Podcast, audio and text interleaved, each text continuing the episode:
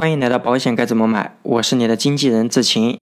接下来的节目，我们主要看保险合同里面的产品条款。拿到产品条款，我们首要看的是这份保险保我什么。第一个我要关注的点就是这个保险等待期的问题。这份保险等待期并不在保险责任里面，有一些产品它的等待期是在保险责任以内。所以，无论一个产品它的保险责任里面有没有等待期，那我们先看一看这个产品等待期是怎么描述的。我们看到一个产品等待期，主要是关注它哪些点呢？第一，这个等待期是有多久？大家可以看一下，我们这份保险的等待期是一百八十天。第二，这个等待期是对于什么的限制？大家记住，不是所有的保险都有等待期的限制。等待期通常是对于因为疾病导致的一些保险事故设置的一个项目。第三，我们要关注的是等待期内如果出现了相应的保险事故，这份保险怎么处理？在我们的平时工作当中，确实有一些人在等待期内出现了相应的问题。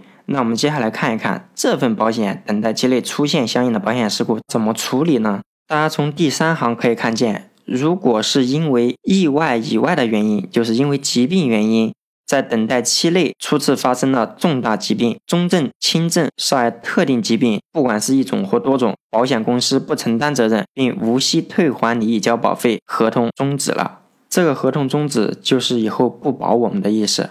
从这一点看，我们尽量选那些等待期设置比较短的。通常情况下，重疾险的等待期有两种。一个就是九十天，另外一个就是我们合同里面所说的这个一百八十天。那是不是所有的重疾险在等待期以内，因为疾病原因导致的一定的保险事故，它都会将我们的合同终止呢？答案不是的。市场上有极少数的产品，它在等待期以内，即便出现相应的保险事故，也不会终止我们的合同。当然，有一种保险事故一定会做合同终止，大家知道是哪一种吗？对，就是身故。因为人都走了，这份合同即便生效，还有什么意义呢？关于等待期，我们还有一点需要注意，这一点也是有一些委托人在现实过程当中遇到了，从而与保险公司发生了一些纠纷，所以大家也要得关注这一点是什么呢？我们这份保险没有体现，大家可以看我另外一个委托人他买的这份保险，在等待期方面就有这个限制。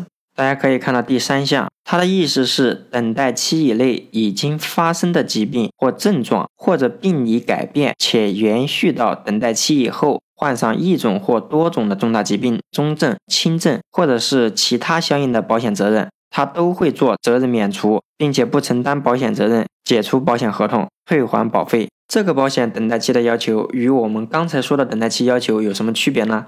对，它的要求更严了。这个等待期的要求与第一种多了以下几部分：第一，等待期以内出现的相应症状，等待期后确诊了相应的疾病，这种情况也是不赔的。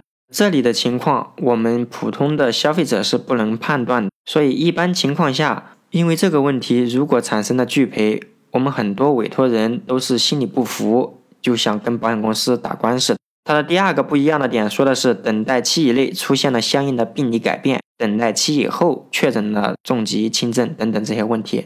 就比如在等待期内检查发现有甲状腺结节，等待期以后如果确诊了甲状腺癌，这种情况保险公司通常都会拒赔的。我们花了几分钟时间仔细说明了等待期的问题，就是想和大家说，不要小看等待期的限制。如果大家确定了想买保险，方案也已经定下来的。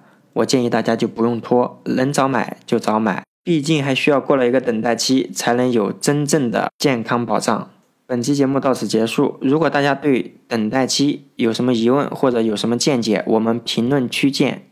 也期待大家订阅、评论、转发本专辑。